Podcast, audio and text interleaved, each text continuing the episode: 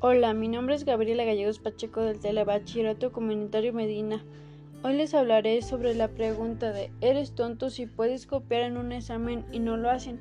En lo personal yo creo que está mal que copiemos en un examen o que queramos aprovechar de que el maestro no está y deja las respuestas en su escritorio porque se supone que vamos a la escuela a aprender. No me sentiría orgullosa de saber que copié estaría decepcionada de mí misma.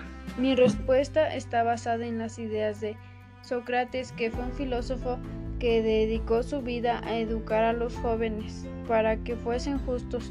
Tan importante era para él que sus discípulos fuesen ciudadanos honrados, que les enseñó que es preferible sufrir una injusticia que cometerla.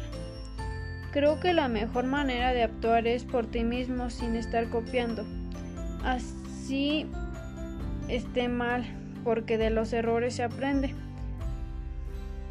Porque copiar es una mentira con la que mientes a ti, tus compañeros y tus profesores.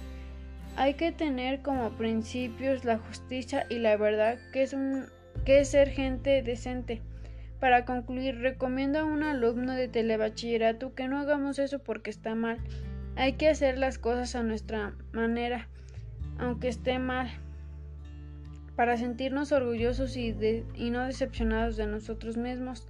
Muchas gracias por su atención. Les invito a seguirme en mi podcast y hasta pronto.